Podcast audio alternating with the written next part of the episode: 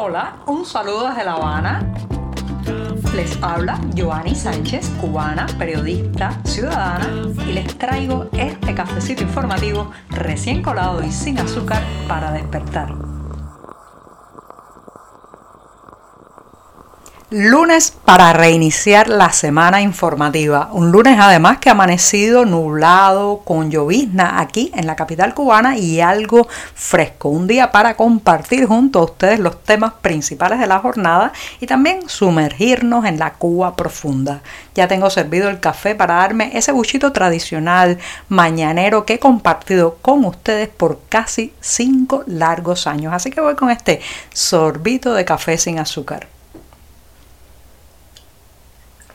Después de este cafecito amargo, voy a con las noticias principales de este 13 de noviembre de 2023. En el fin de semana se han acumulado también los acontecimientos y justamente voy a hablarles de algo ocurrido el pasado sábado cuando, cuando más de una docena de mujeres cerraron una céntrica calle de La Habana, específicamente la calle Monte, esquina Agra Monte en La Habana Vieja y colocaron allí envases, cubos, tanques que se utilizan normalmente para conservar y almacenar agua y allí junto a sus hijos también se sentaron, impidieron que los vehículos siguieran circulando por esa, reitero, céntrica zona de La Habana en protesta porque llevaban varios y varios días sin suministro de agua en sus casas. Ustedes se imaginan el drama que significa no tener agua potable, no poder abrir la pila, el grifo, la llave, como quiera que usted lo llame, y poder disfrutar de ese preciado líquido que lo mismo sirve para cocinar, para beber, para mantener la casa limpia, para atender a los enfermos postrados, a los bebés recién nacidos, en fin no tener algo tan básico en el mundo moderno, en la civilización, que es contar con agua, es un drama de que genera eh, daños incalculables, desde problemas sanitarios, molestias domésticas, peleas y riñas, malestar y pérdida de tiempo, porque entonces las familias se tienen que trasladar hacia lugares más distantes para acarrear agua. Bueno, pues estas mujeres llegaron al límite, al límite, y cerraron una calle, protestaron alto y claro, tuvieron además la inteligencia de colocarse ahí solo ellas con sus hijos, porque saben que la policía cubana es muy dada a reprimir fundamentalmente a los hombres y estas mujeres intentaron convertir la protesta en un grito desde, digamos, desde la parte más sensible de un hogar, desde la parte más lastimada por la falta de agua, que son sin duda las féminas que eh, en la mayoría de los hogares cubanos pues todavía llevan el peso de la mayor parte de las tareas domésticas. Así lo hicieron, plantaron cara, cerraron el tráfico, hay varios videos que han salido de ese momento y un rato después lograron que trajeran varios camiones cisternas para aliviar la situación. ¿Significa esto que el problema ha terminado? ¿Significa esto que ya pueden regresar tranquilas a sus casas? No. Muy probablemente la policía política ya haya anotado el nombre de, digamos, las que lideraron esta acción, esta protesta pacífica. Probablemente en los próximos días y semanas reciban amenazas, presiones, incluso castigos o penalizaciones. Y por otro lado, el agua no llegará, no volverá a través de las tuberías porque el problema es más profundo. El problema es que las estaciones de bombeo están envejecidas, deterioradas, las máquinas que bombean agua a la ciudad, muchas están rotas, las tuberías son un desastre, el porcentaje de agua bombeado que se pierde en los huecos, en los llamados también salideros, pues es enorme. Y por otro lado, porque no se ha invertido en la infraestructura hidráulica de la ciudad. Estamos recogiendo los frutos de décadas y décadas de desidia, de no poner por delante las necesidades básicas de la gente, de preferir invertir en propaganda, en un aparato estatal de funcionarios, partidistas y ministros enorme que consume una buena parte de los recursos nacionales en lugar de poner como prioridad que la gente pueda abrir la pila de su casa, el grifo, la llave y tenga, tenga ese preciado líquido que es la base de la vida misma.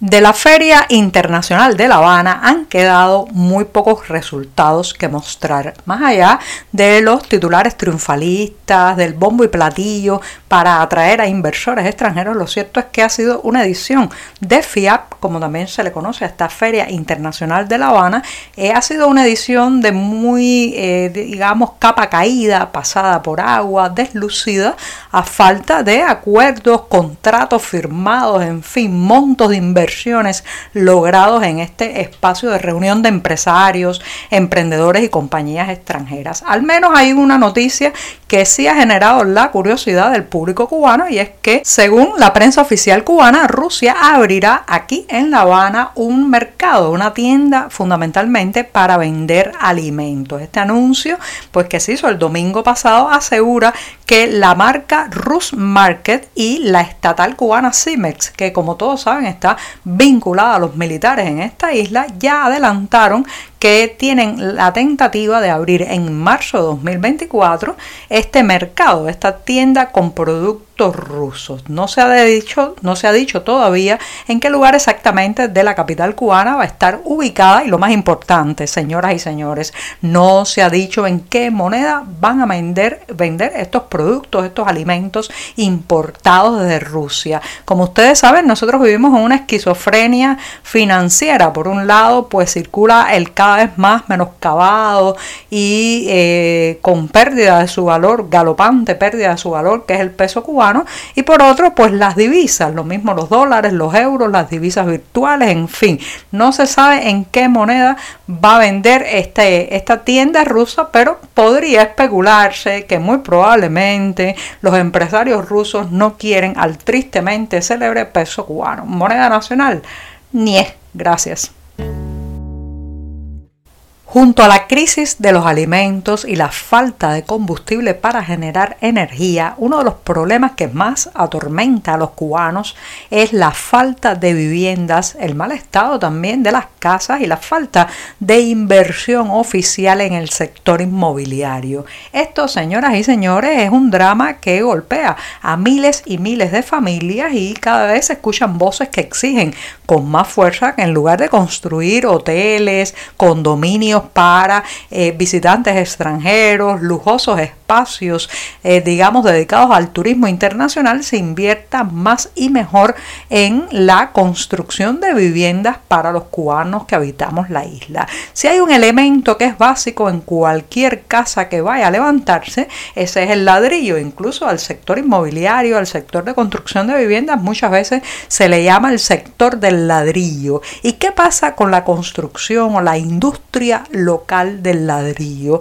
Mal, va muy mal. Incluso en las páginas del diario 14 y medio en estos días hemos publicado un reportaje sobre un pueblo que se llama el Cayo de Mayave. Esto está ubicado en la provincia de Holguín, en el oriente cubano. Y allí esa comunidad tiene una característica muy peculiar y es que son alfareros, son los que eh, realizan, fabrican los ladrillos con los que prácticamente se construye en toda la ciudad de Holguín. Pero tienen un problema muy serio. No les permiten ejercer de manera legal, de manera transparente y con papeles su profesión porque tienen que justificar dónde han comprado la tierra para hacer los ladrillos. Y, sorpresa, a que lo adivinan, ¿verdad? El Estado y ninguna tienda, ningún mercado, ningún lugar de rastro vende tierra de forma legal. Entonces, ¿qué hacen? Socavones, huecos, toman la tierra directamente de la naturaleza y por eso el Estado no les da licencia porque no pueden mostrar una factura que diga de dónde lo la sacaron. ¿Cuál es el resultado de todo esto? Que tienen que vivir en la clandestinidad, trabajando en las madrugadas y abandonando los tejares o, lugar, o talleres donde realizan estos ladrillos porque cuando amanece la policía se lanza sobre este pueblo y confisca, multa e incluso detiene a los alfareros. Entonces, bueno, imagínense ustedes qué juego del gato con ratón siendo el ladrillo la base principal del sector, el desarrollo, el crecimiento del sector inmobiliario tan, tan necesario ahora mismo en Cuba. Léanse el reportaje y verán los absurdos de la cotidianidad cubana. Llegó el momento de despedir este programa del lunes, iniciando la semana informativa y lo voy a hacer recomendando que estén al tanto porque el próximo 15 de noviembre, a través de internet específicamente, a través de la red social Facebook, se podrá participar en el panel Cuba bajo examen que ha organizado Amnistía Internacional. Reitero, el próximo 15 de noviembre y en esta discusión intervendrán varios activistas de la isla para analizar nada más y nada menos que el examen periódico universal de Cuba en el Consejo de Derechos Humanos. Ya saben que más allá de la formalidad, más allá de que muchas veces este tipo de denuncias, reporte, informe eh, pues de violaciones de derechos humanos quedan solo sobre el papel porque los organismos internacionales poco hacen o poco pueden hacer ante la sordera del régimen cubano, a las críticas, las quejas y las denuncias, lo cierto es que es muy importante mantener este tipo de espacio, mantener la voz del pueblo cubano en esos lugares. Así que las preguntas a responder en este panel Cuba bajo examen será qué se pidió y qué se esperaba, qué sucedió y cuáles son las implicaciones para el futuro de este examen periódico universal de Cuba. El encuentro, que es una conversación crucial sobre los derechos humanos en la isla, reitero que podrá verse a través de la red social Facebook en un enlace que está donde ya saben, en la cartelera del diario digital 14 y medio. Ahora sí, me despido hasta mañana martes. Muchas gracias.